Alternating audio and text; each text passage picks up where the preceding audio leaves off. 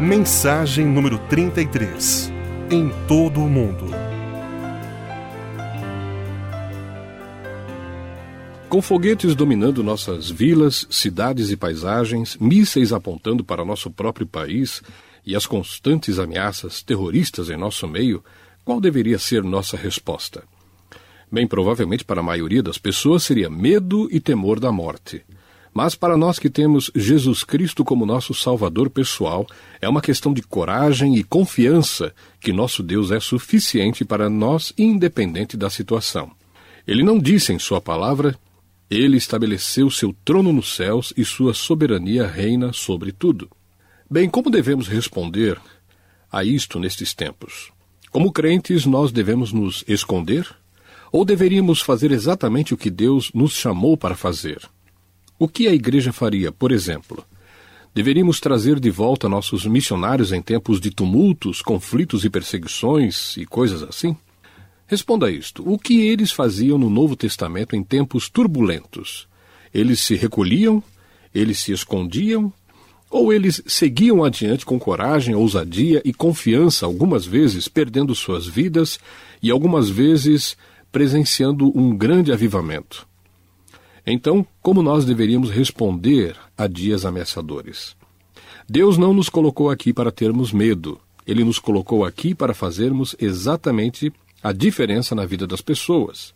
E é interessante quando ele instituiu a grande comissão, o que ele disse e o que ele não disse. Por exemplo, Mateus 28, 19 e 20 diz: Ide, portanto, fazei discípulos de todas as nações, batizando-os em nome do Pai, do Filho e do Espírito Santo ensinando-os a guardar todas as coisas que vos tenho ordenado, e eis que estou convosco todos os dias até a consumação dos séculos. Agora, o que ele não disse?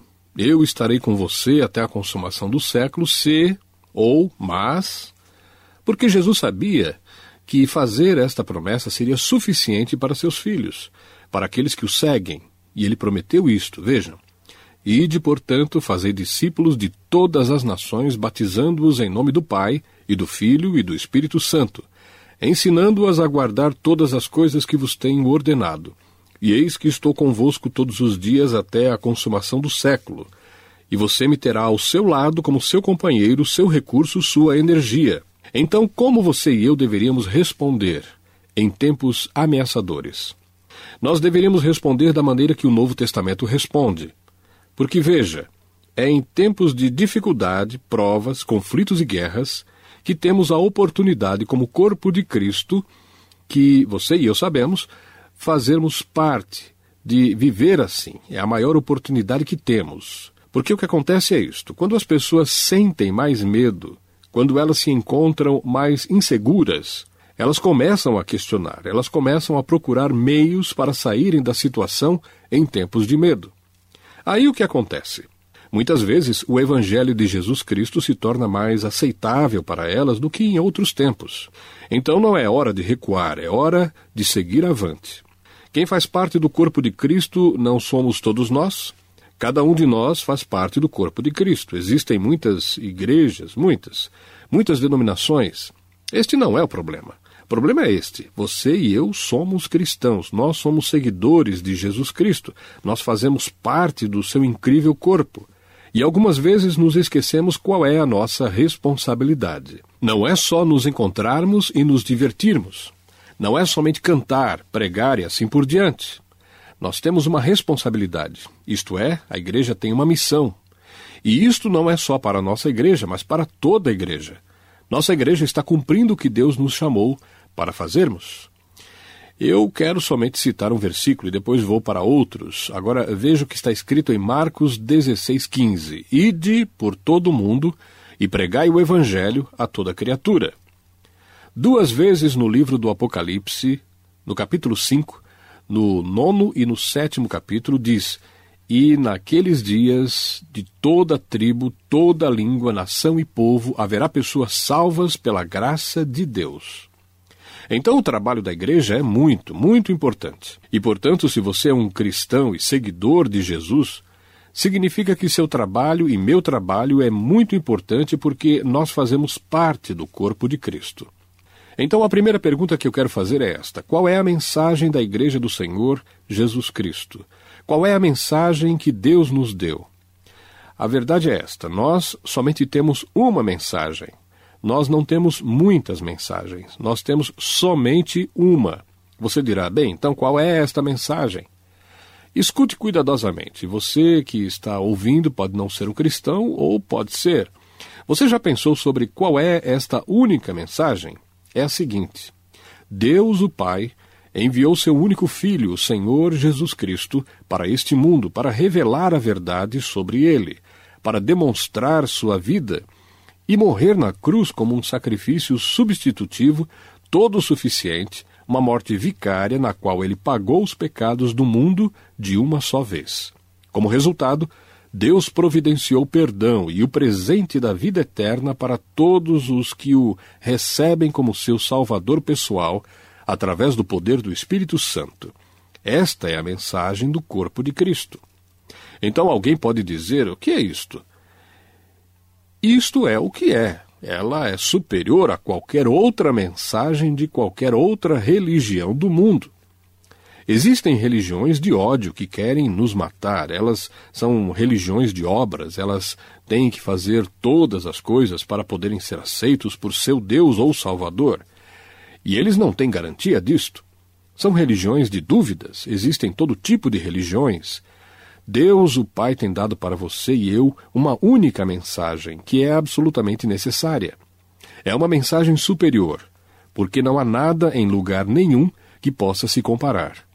Em toda outra religião, você tem que trabalhar de alguma forma para ser salvo ou aceito. Na nossa, você não tem, você recebe um presente. Em toda outra religião do mundo, eles fazem suas promessas. E se você reparar, suas promessas de vida eterna às vezes são muito carnais, oferecendo coisas que você e eu sabemos que têm aparência de carne, não de espírito. O presente da vida eterna é um presente que recebemos porque nossos pecados foram perdoados. Nós somos habitados pela pessoa de Jesus Cristo. Nós temos o Espírito Santo para nos permitir andar uma vida piedosa. Temos a promessa a nós mesmos da nossa ressurreição corporal.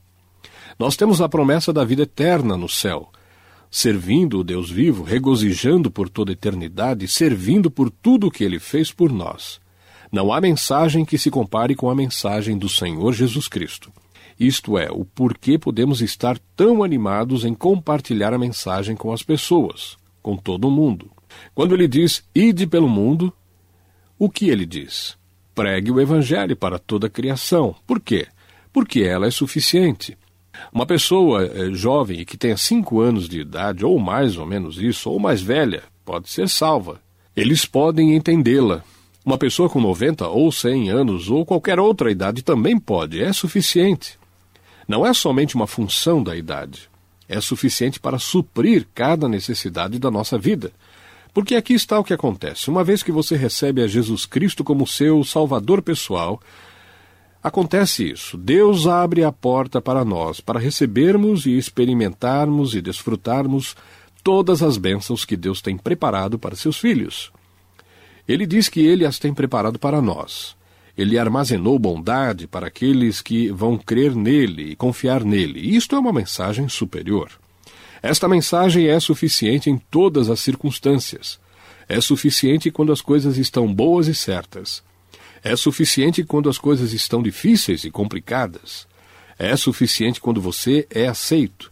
É suficiente quando você é rejeitado. É suficiente em cada uma das circunstâncias da vida. É também uma mensagem muito simples. É tão simples, por exemplo, para uma pessoa com 5 anos de idade, ou 10 anos, ou 21 anos de idade. É suficiente para que eles possam entender. Eu me lembro quando fui salvo com a idade de 12 anos. Como pude entender? Não tudo, mas entendi isso, que eu era um pecador e que Jesus morreu pelos meus pecados. E eu criei que ele era o Filho de Deus e que, se eu confessasse meus pecados a ele, pedisse que ele me perdoasse os pecados, ele poderia me salvar. Isso foi exatamente o que fiz, me ajoelhando no altar da igreja, e naqueles poucos momentos Jesus me salvou. Eu não tive que acrescentar nada. Não havia nada para tirar disso. Eu não tinha que ter uma educação aos 12 anos. Eu não tinha que crer em todas as coisas, eu não tinha que fazer nada para isso. Ninguém me disse, agora que você fez isso, você tem que seguir coisas para se manter salvo. Não. Isso é uma mensagem simples. Esta é, é muito simples, não importa quem você seja. Você não precisa ter educação universitária. Na verdade, você não precisa ter ido na escola fundamental. Você não precisa ter ido ao pré-primário, mas aqui está a verdade. A verdade é que Jesus Cristo, o Filho de Deus, veio ao mundo com o propósito básico de revelar o Pai, morrendo na cruz, pagando nossa dívida de pecado completamente, em um maravilhoso ato, provendo o perdão e dando a você a vida eterna, que é a vida que nunca acaba. Isto não é somente uma qualidade de vida, isto é duração da vida. Quanto dura a eternidade? Eternamente. Quão longo é o eterno? Sem fim, para sempre, sempre e sempre. É uma mensagem simples que transforma a vida da pessoa. Não importa quão profundo no pecado você esteja, você será perdoado. Deus se lembrará deles novamente? Não. Nós podemos nos lembrar, mas ele não. Veja, perdão com Deus. Ele diz: tão longe como o leste e do oeste, e eles nunca se encontram, Tão longe ele nos mantém separados dos nossos pecados. Ele diz que os está lançando nas profundezas do mar. Essa é a maravilhosa graça de Deus. Enquanto isso, todas as outras religiões têm que ter obras, graça não pode ser graça e obra. E tanto pode graça ou obra pode ser os dois. Essa é a maravilhosa mensagem do Evangelho, tão simples. E também a mensagem da certeza. Ouça isso.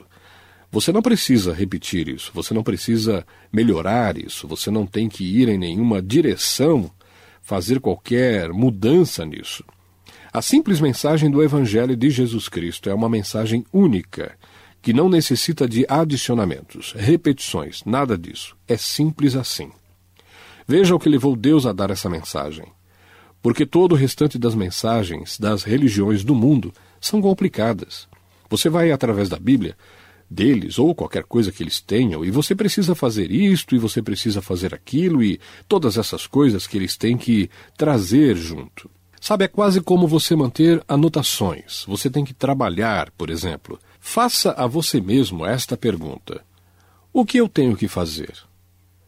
Você tem certeza de que tem tudo isso? Segundo, quanto você tem que fazer? Ele está mantendo um controle? Mais do que você gostaria de crer, ele está. Então, como você saberia, até o dia que morresse, que você estava sendo aceito aos olhos de Deus? Você não poderia. É um tipo de religião do espero que sim. Seria talvez. Mas com a fé cristã, eu sei. Porque, veja você, quando Jesus morreu, ele estabeleceu essa questão de uma vez por todas. Quando você o recebe pela fé, não há nada como isso. E aqui está o motivo: porque é de Deus. É a mente de Deus vindo com o caminho da salvação, tão simples e tão certo. Agora, se esta é nossa mensagem, que deveria ser a mensagem em seus lábios e nos meus, quando você e eu estamos falando de Jesus, nós devemos estar falando essas coisas. Existem muitos e muitos aspectos para a vida cristã, como oração e ser batizado, e ceia do Senhor, por exemplo, e andar no Espírito, mas qual é a mensagem básica? É a crucificação de Jesus. Sua maravilhosa ressurreição, assentar-se à mão direita do Pai, fazendo intercessões por nós, e todas essas coisas são parte disso. Mas o momento que você diz para ele sim, todo o seu eterno destino muda. E então você constrói sobre isso. Bem, então qual é a missão da igreja? A missão da igreja é global, isto é, Deus pretende que esta mensagem seja levada adiante para todo o mundo. Atenção para os diferentes aspectos. Mateus, Marcos, Lucas, por exemplo, da grande comissão que nós somos chamados. Ouça o que ele diz: conforme vocês vão, crentes, crentes individuais, corpo de crentes, conforme vocês vão, façam discípulos. É isso, ensine outras pessoas. Mostre a eles, treine-os. Conforme vão, façam discípulos do quê? De todas as nações, batizando-os em nome do Pai, do Filho e do Espírito Santo. ensinando-os a observarem todas as coisas que eu tenho. O que? Vão por todo o mundo. Em Marcos, o que ele diz? Vão em todo o mundo e preguem o evangelho para toda a criação. Então, em Lucas, que deve ser o mais conhecido, em seu último capítulo, aqui está o que ele diz. Ele diz para eles, no hum, última parte do último capítulo, ele disse: Lucas 24, 45 47. Então lhes abriu o entendimento, para que pudessem compreender as Escrituras. E começa a falar para eles, e aqui ele disse para eles o seguinte: E que em seu nome seria pregado o arrependimento para perdão dos pecados a todas as nações, começando por Jerusalém. Não alguns, Deus não é preconceituoso com algumas pessoas. E o interessante, como dissemos antes, no Apocalipse, por exemplo, Deus sabia que esta mensagem seria levada adiante. E aqui está o que ele disse. Vendo todas as coisas que estão acontecendo no céu, Apocalipse 5:9. E eles cantavam, os anjos cantavam, um cântico novo. Tu és digno de receber o livro e de abrir os seus selos, pois foste morto e com teu sangue compraste para Deus gente de toda tribo, língua, povo e nação. Estão indo habitar o céu. Ele disse a mesma coisa de um jeito um pouco diferente no capítulo 7, versículo 9. E então o que Deus está fazendo? Deus está fazendo sua igreja fazer o quê? Sua igreja está levando a missão que nós temos. Então você e eu não podemos pensar em termos de ser um cristão. Algumas vezes temos um pensamento muito obtuso. Agora veja isso. Os momentos mais difíceis são os que estamos mais centrados em nós mesmos porque nós pensamos, bem, as coisas estão acontecendo lá, poderiam estar acontecendo e teria problemas aqui e assim por diante. Então nós lembramos um pouco e pensamos sobre o que eu deveria fazer sobre isto. O que eu deveria fazer sobre isto? Eu, eu mesmo, e eu, e o que devo fazer, e como eu me sinto, e você sabe o que Deus quer que nós façamos? Pare de pensar em você mesmo e vá para onde você pertence. Você tem a mensagem transformadora dentro de você. A Bíblia diz que você é a luz do mundo. Alguém diz, mas espere um pouco, Jesus é. Você se recorda do que ele disse? Ele disse: enquanto ele estiver aqui, ele é a luz. Quando ele se foi, nós somos a luz que ilumina o mundo inteiro. Ouça, se você amarrasse todos os cristãos e eles ganhassem vida e surgissem da terra e nós pudéssemos ver quantos filhos de Deus existem no mundo, nós ficaríamos incrivelmente encorajados. Nós não os vemos, e porque nós ouvimos tantas más notícias e em quantas nações os cristãos estão sendo oprimidos, você leu a história e veja o que você achou. Quanto mais perseguição, mais santos. Quanto pior, quanto piores os tempos são, mais e mais pessoas estão sendo salvas. Vidas estão sendo transformadas. Milhões e milhões de pessoas estão sendo salvas, suas vidas transformadas pela graça de Deus. Somente porque nós ouvimos todas as más notícias não significa que Deus não está trabalhando. Este livro, a Bíblia, é a verdade que está transformando a vida das pessoas. E vai cobrir todo o globo terrestre.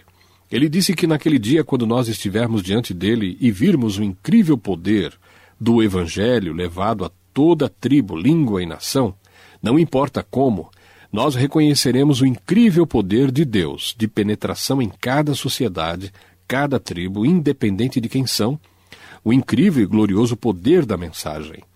Esta é a nossa missão: espalhar a palavra.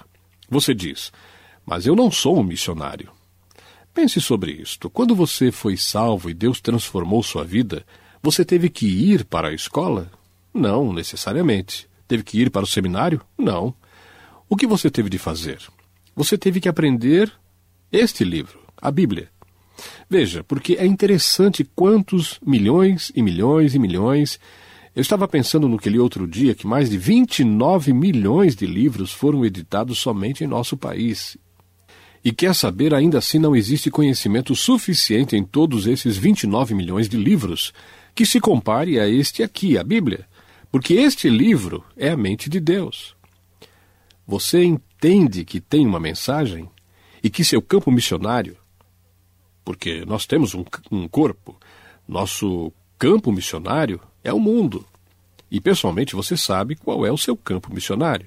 Seu campo missionário é a comunidade onde você vive, começando pela sua família, seus amigos e a pessoa que trabalha ao seu lado.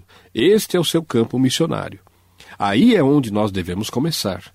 Você irá para o trabalho amanhã de manhã, aí será o seu campo missionário. Você irá para a escola amanhã de manhã, para a classe, aí será o seu campo missionário. Alguns de vocês vivem em casa, então aí é o seu campo missionário. Seu marido ou esposa não cristã, ou suas crianças, seus filhos, o campo missionário está à nossa volta. Então, missões não é só o missionário que faz, missões é para cada cristão fazer. E isto inclui o quê? Inclui simplesmente isto, pessoalmente, compartilhar a nossa fé. Pessoalmente, falar às pessoas o que Jesus Cristo representa para nós. Se, por exemplo, seu amigo sofresse um acidente de carro e você soubesse onde ele estava e ele ou ela estivesse morrendo e esta pessoa dissesse para você: escute, eu sempre te observei e sei que estou morrendo. Você poderia me dizer como eu faço para ser salvo? Como eu poderia ser salvo? Sim, você pode, mas a questão é: você só tem esta motivação para falar isto diante de alguém que está morrendo?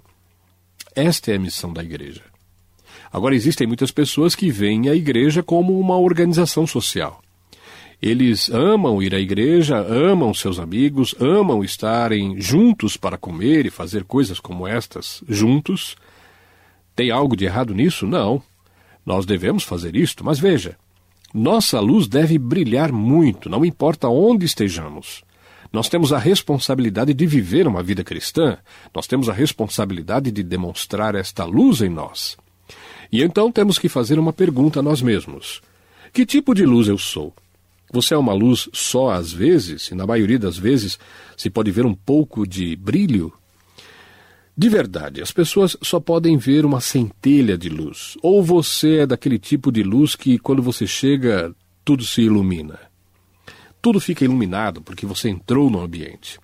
Isto não é ter uma personalidade forte ou carisma, não é isso. Isto é a vida de Cristo em você. O que é vida cristã? É isto.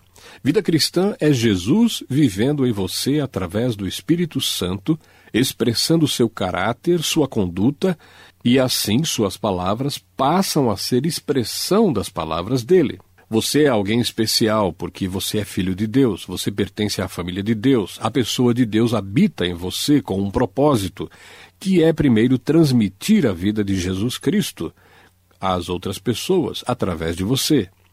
Esta é a missão da igreja, mas deve ser transmitida às pessoas individualmente. E não é possível que você não consiga. Se você pensar sobre isto, cada um de nós tem um testemunho a dar.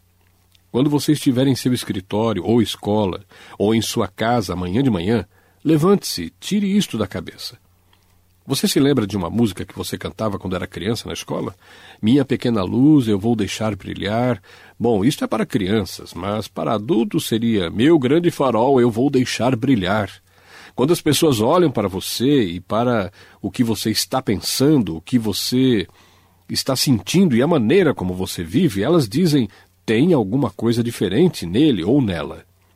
Esta é a intenção de Deus quando ele diz: Ide, portanto, fazei discípulos de todas as nações, batizando-os e ensinando-os a observar todas as coisas que eu tenho mandado.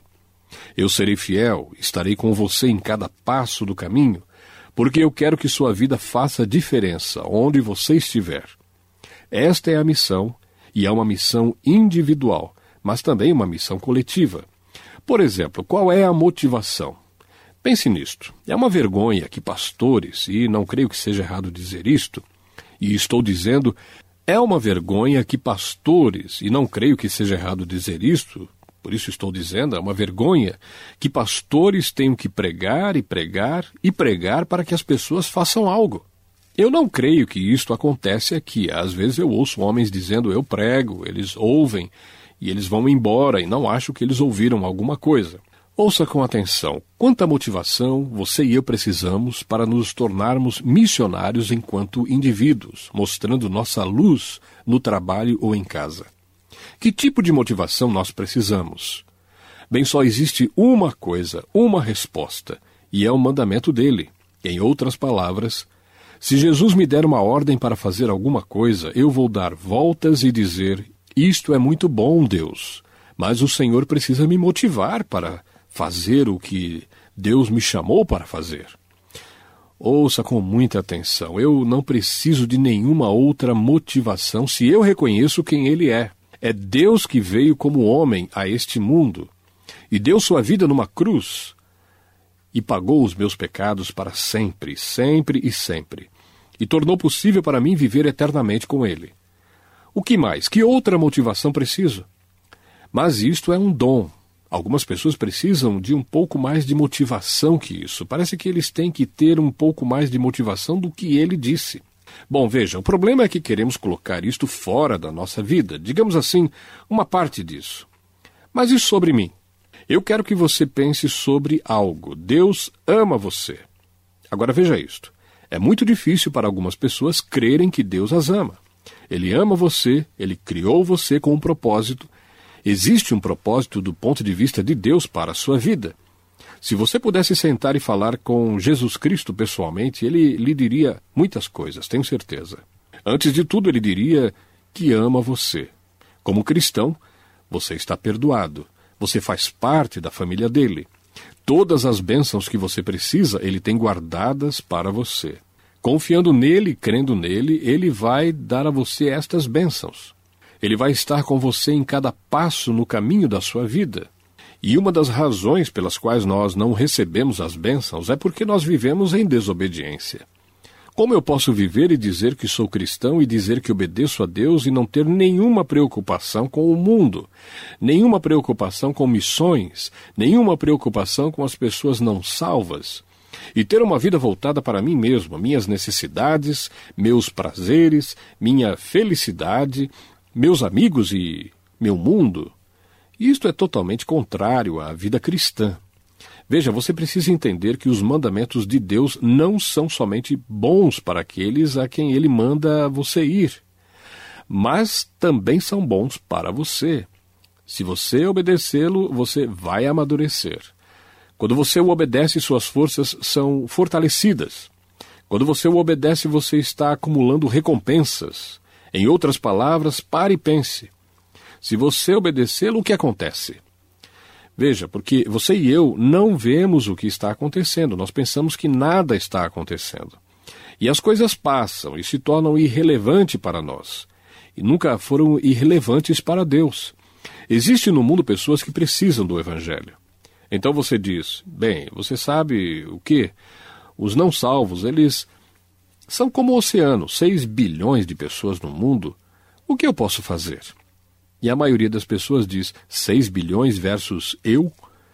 Não é isso. Destes 6 bilhões, muitos são cristãos, como você. E isto não é algo para você fazer sozinho, nós fazemos juntos. Mas você tem que enxergar o todo. O todo é que você é um elemento vital do incrível exército de Deus para transformar o mundo. Veja, o ímpio, o mal, o descrente, eles pensam que eles vão vencer. E você e eu sabemos que nós já vencemos. Jesus é o Senhor. Ele é o Deus vivo. Não existe derrota no Evangelho de Jesus Cristo, porque não vê o que está acontecendo. Não significa que não está acontecendo com você. Porque você não vê Deus fazendo isto em sua vida. Veja o que acontece. Quando nós não vemos, não sentimos, nós pensamos, bem, não está acontecendo nada, deixe-me continuar minha vida como estava. E eu me lembro a primeira vez que isto realmente me tocou, e eu escrevi e coloquei na minha Bíblia aquela, naquela manhã para que eu não esquecesse mais deste versículo. E eu pensei que Deus estava me dando aquela passagem porque Ele estava me chamando para ser um missionário. E eu não estava orando por isso. Somente aconteceu. Foi outubro de 1998 eu me deparei com esta passagem e eu tinha sido pastor há algum tempo e vejo o que diz. Envie-nos ao redor do mundo com as boas novas do seu poder e do seu plano de vida eterna para a humanidade. Eu li este versículo e ele me prendeu. Envie-nos ao redor do mundo. Então eu pensei, Deus, talvez o Senhor esteja me chamando para o campo missionário. E isto é o que o Senhor quer, eu estou pronto para fazer isto. E meses se passaram e Deus não disse mais nada. Anos se passaram e Deus não disse mais nada. Então oito anos se passaram e Deus não disse mais nada. Bem, Senhor, eu pensei, o Senhor gravou isto em minha mente. E um dia eu estava em Kansas City, deitado no chão em oração e pedi a Deus para falar em meu coração. E estávamos tendo a conferência do Em Contato e eu estava olhando pela janela e quando me voltei, Deus disse algo para mim que eu nem me atrevo a repetir. Foi muito claro. Eu pensei, que pensamento orgulhoso. E então eu voltei e disse: Deus, se o Senhor vai fazer isto, como o Senhor fará? Eu olhei para a esquerda e lá estava. Era uma grande sacada na janela do hotel. Um terço dela me mostrava um edifício, e os outros dois terços de cima, quando eu olhei, eu conseguia ver muitas antenas parabólicas. Era como se Deus dissesse: Esta é a maneira que eu vou usar para fazer isto. E você sabe, eu olhei para trás e pensei: Senhor, eu ouvi seu chamado há oito anos atrás. Por que Deus esperou oito anos para falar? Aqui está o que eu vou fazer. Ele não me perguntou o que eu queria fazer. Ele disse: Aqui está o que eu vou fazer e como eu vou fazer. Eu simplesmente disse aquilo para você, para hoje dizer isto. Deus falará em seu coração. Ele mostrará a você o que fazer. Se você se colocar de joelhos e perguntar a Ele, Senhor, o Senhor poderia usar minha vida para impactar o maior número de pessoas? Me mostre o que fazer. Então Deus lhe mostrará. Se você ouvir a Deus, ficará surpreso com o que ele poderá dizer a você. E então, se não acontecer naquela mesma hora, não desacredite dele. Não diga, porque veja, eu me vi perdido em minha vida quando eu disse será para Deus.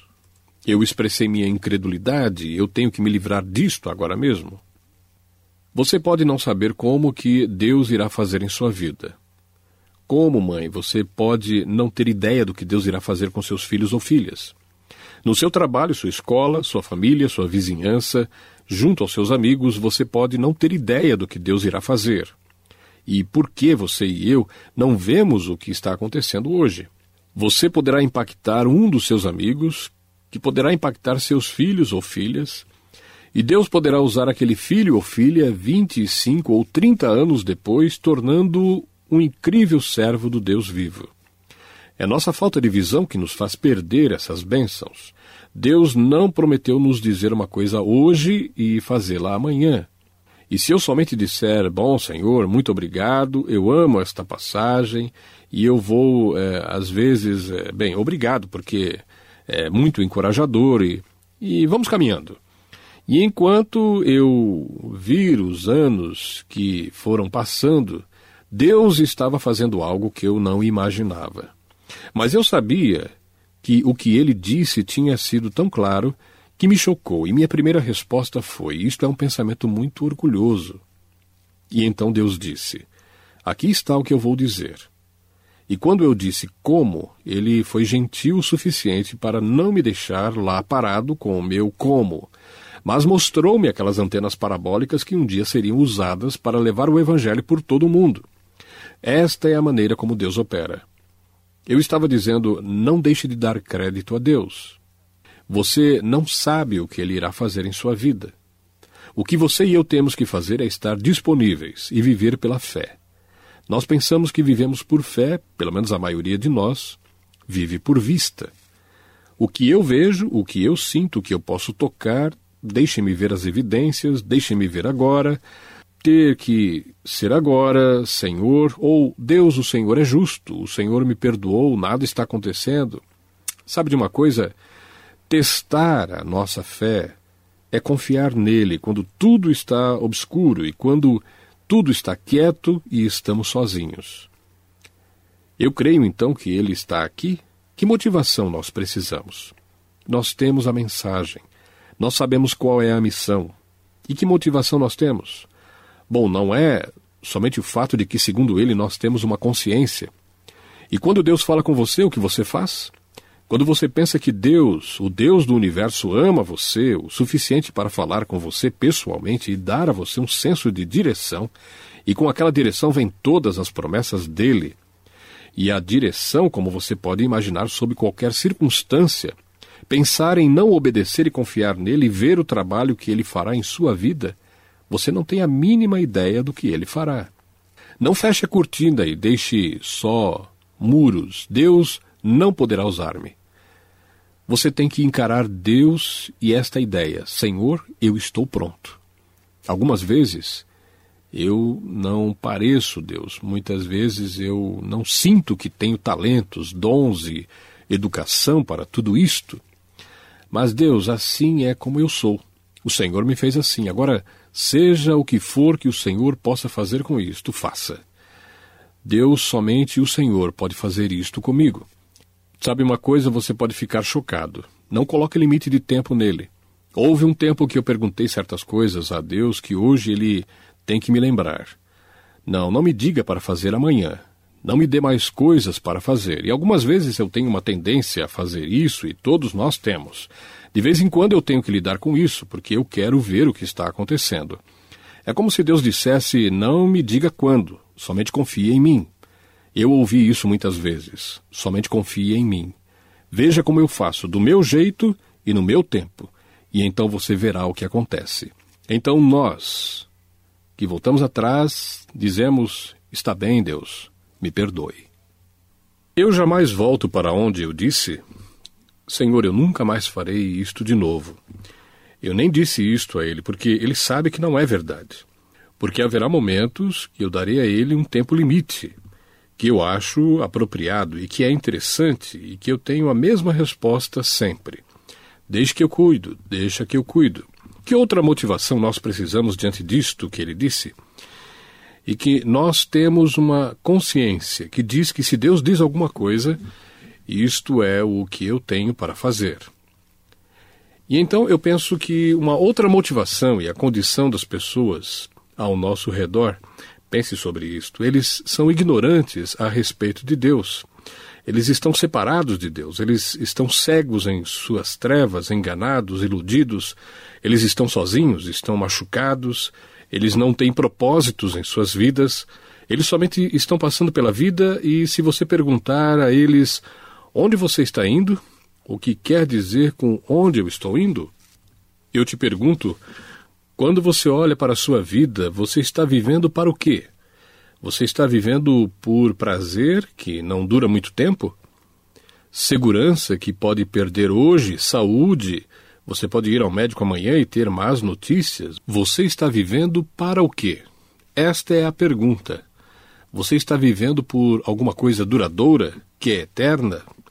Pense nisto. Se Deus pode usar você de alguma maneira, de um jeito simples, para levar alguém a conhecer a Jesus Cristo como seu Salvador, pense no que acontece.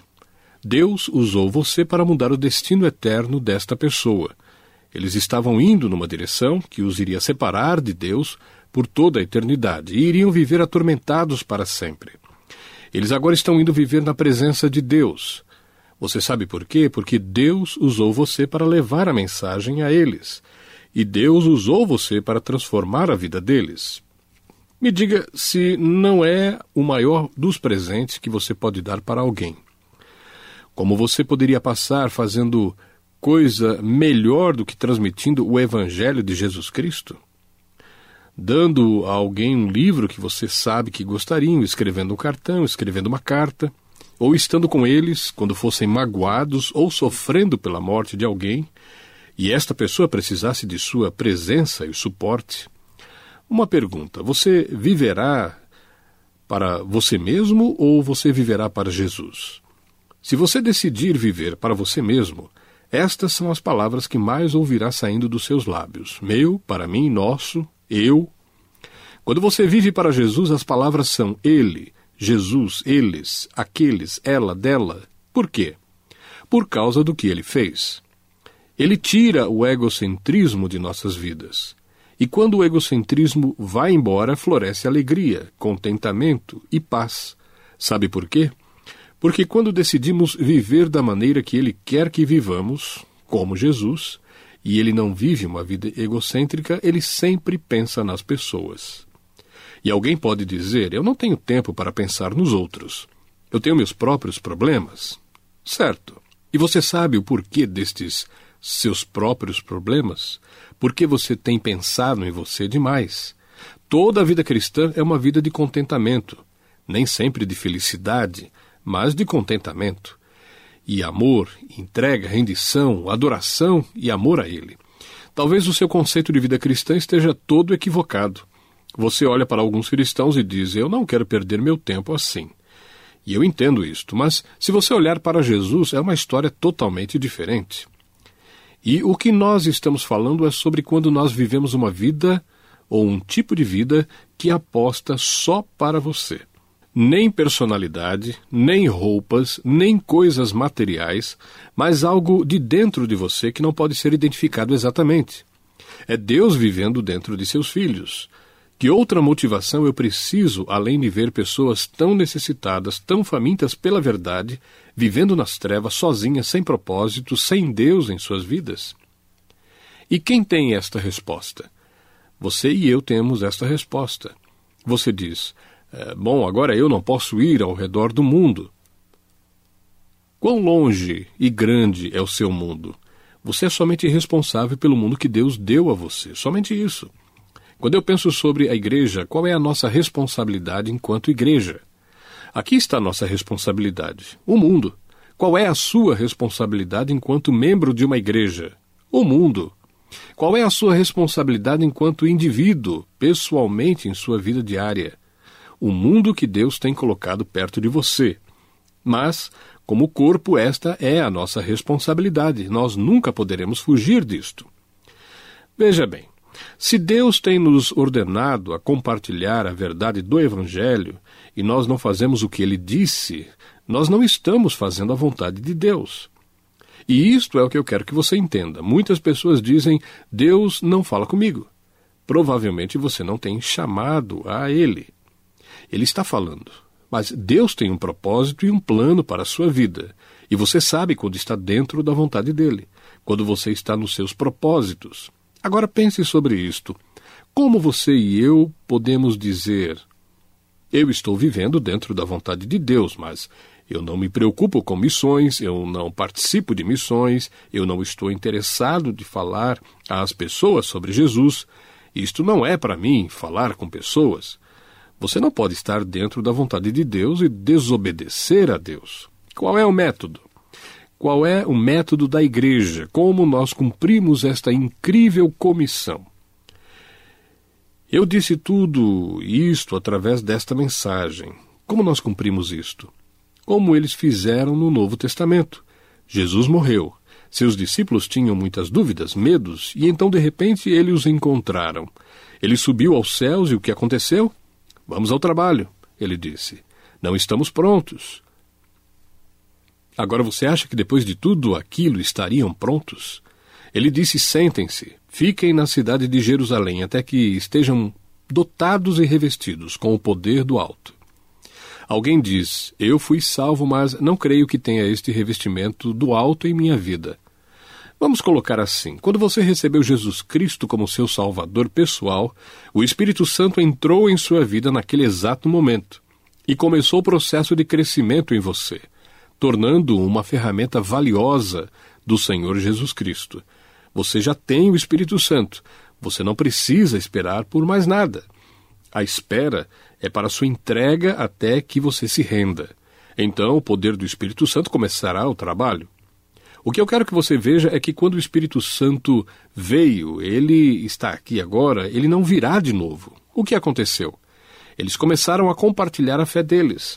Eles começaram a ir de porta em porta, casa em casa, falando. E então o que aconteceu? Eles simplesmente viram, eles amavam estar juntos. Então qual foi o propósito de Deus? Ele disse: Ide por todo o mundo. Eles amavam estarem juntos. Então o que ele fez? Ele enviou a eles uma boa dose de perseguição. Agora veja, nós normalmente olhamos para perseguições, dificuldades e tempos difíceis como se não viessem de Deus, mas do diabo. Deus não poderia ter nada a ver com isso. Algumas vezes Deus nos dá uma boa dose de tempos difíceis, dificuldades, rejeição ou algo parecido. Por quê? Para fazer-nos ir. Foi a perseguição que os dispersou, que os levou ao redor do mundo. E então o que aconteceu? Então, em uma pequena igreja, juntos, começam a orar e eles enviam o apóstolo Paulo. E quando eles o enviam, o que acontece? Ele começa a pregar o evangelho para o mundo mediterrâneo e encontra um grupo de pessoas que começaram a crer aqui, ali, lá, e Paulo e Barnabé, Paulo e Silas, ele tinha alguns amigos, e pouco a pouco o que aconteceu? Em pouco tempo, aquele homem, usado por Deus, mas todas as outras pessoas que estavam no Pentecostes saíram falando o que viram e ouviram. E Paulo começou a estabelecer estas igrejas. E aí? Milhares de anos depois, nós estamos aqui falando sobre Jesus Cristo, o apóstolo Paulo, a palavra de Deus, e é a mesma mensagem. Não mudou nenhuma vírgula, nenhuma alteração, nenhuma. É a mesma mensagem que ele pregou, que Jesus viveu e ensinou, e que ainda transforma a humanidade e traz um impressionante impacto neste mundo. E lembre-se disto, que Roma, com todo o seu poder, não pôde anular a fé cristã. Quanto mais eles perseguiam, mais a fé crescia. Veja, a vitória já é nossa. Não importa o que fazemos, nosso método é simples. Alguns vão, muitos não podem ir, alguns vão, alguns são enviados, isto é, alguns tornam possível a ida de outros. Muitas pessoas que têm muita riqueza podem ser chamadas por Deus para irem para outros países, mas eles continuam fazendo o que estão fazendo mas para direcionar e canalizar esta riqueza para o trabalho de Deus, para que outros possam ir. Nossa responsabilidade é orar, orar a Deus por estas pessoas. Então o que fazemos? Nós vamos, enviamos, oramos, damos, e quando você pensa sobre o que uma pessoa pode fazer, pode não parecer muito. Não é o que nós podemos fazer, mas é o que Deus pode fazer através de nossas vidas. E eu penso que a pergunta mais importante que você deve fazer hoje é: Deus, de que maneira eu posso estar envolvido em missões? Missões é simplesmente isto: é levar o Evangelho para o mundo. E de que maneira eu posso me envolver nisto? Você ora pelas pessoas não salvas, pelos seus nomes, por alguém, você tem ofertado. Uma destas motivações é sua para que o Evangelho de Jesus Cristo seja ouvido ao redor do mundo. Você vive o tipo de vida que as pessoas à sua volta possam ver Jesus através dela? Veja, isto é o que eu quero que você entenda. Você tem uma excelente oportunidade de Deus usar você. Para Deus usar você, preste atenção. Espere por Ele pacientemente. Permaneça na Sua palavra. Ande em obediência com a Sua vontade, com seus ouvidos abertos, com seus olhos abertos, pronto para seguir Suas direções passo a passo e você verá que maravilhas Deus fará em sua vida. Ide por todo mundo e pregai o Evangelho a toda criatura. Pense nisto. Você já pensou que honra Ele ter nos incluído neste plano? É o seu plano de redenção para o mundo. E Ele nos deu esta honra nos incluindo, quer falamos às pessoas ou não. Existe um membro em nossa igreja, ele senta na segunda fileira, no assento todo domingo. É um homem incrível. Ele tem, eu acho, uns 89 anos. Você não consegue falar com ele por mais de cinco minutos sem que ele mencione Jesus. Se existe um homem que consegue encontrar oportunidades de todas as maneiras para falar de Jesus Cristo, é ele. Ele é um homem saudável, mas às vezes ele visita um médico e sabe para quê? Ele disse: Lá é meu campo missionário, sempre tem alguém lá com problemas. Então o que ele faz? Ele leva as revistas do Ministério em contato, por exemplo, folhetos, e sabe o que ele faz? Eu não sei se eu teria coragem para isto. Ele vai pessoa por pessoa e entrega o que trouxe. E ele me disse que muitas pessoas têm sido salvas sentadas ali na sala de espera do consultório. Agora, ouça isso, ele é já um senhor e saudável ainda. E as pessoas devem pensar por que será que ele faz isto. Eu acho que ele explica para elas, mas não é a primeira coisa que ele fala. Existe alguma coisa neste homem que faz você ouvi-lo. Ele é cheio de energia E ele sabe tudo sobre estatísticas e informações de saúde e conhece todo tipo de vitaminas e minerais que são bons para a saúde. Você sabe qual é a motivação dele? Ver você ser salvo. Esta é a motivação dele. Eu não creio que passe um dia sem que ele veja alguém ser salvo. Você nem conhece este homem. Na verdade, se você andasse pela igreja, você diria: Deixe-me ver a pessoa que seria mais parecida com esta que você disse. Você passaria por ele num minuto. Ouça cuidadosamente: não é a sua aparência, nem sua personalidade, nem sua saúde, nem sua posição, nem sua importância, nem mesmo seu desempenho. Você sabe o que é? Tenha um coração disponível e verá o que Deus fará com você. Pai, como somos gratos. O Senhor olhou para baixo e nos colocou em tal nível que cada um de nós pode ser uma dessas luzes. Na verdade, nós somos fracas ou brilhantes, mas somos luzes. E eu oro para que o Espírito Santo faça penetrar esta mensagem de tal forma que nenhuma pessoa que a ouviu possa ir amanhã até o seu trabalho ou em alguma casa onde existam pessoas não salvas, ou nenhum estudante possa ir até a sua classe sem que, de alguma maneira, deixe esta luz brilhar, sem medo, com coragem, amor, e seja um vaso através do qual o Senhor possa levar redenção eterna até a vida de alguém. E Pai, eu oro por nós enquanto igreja que tem este mundo para pregar e que isso nos mantenha no foco da nossa missão. Mas mais que isto, Pai, mantenha-nos no foco em Ti, a fonte de tudo que nós somos e tudo que nós podemos vir a ser e alcançar na vida através de Jesus Cristo, nosso Senhor. Amém.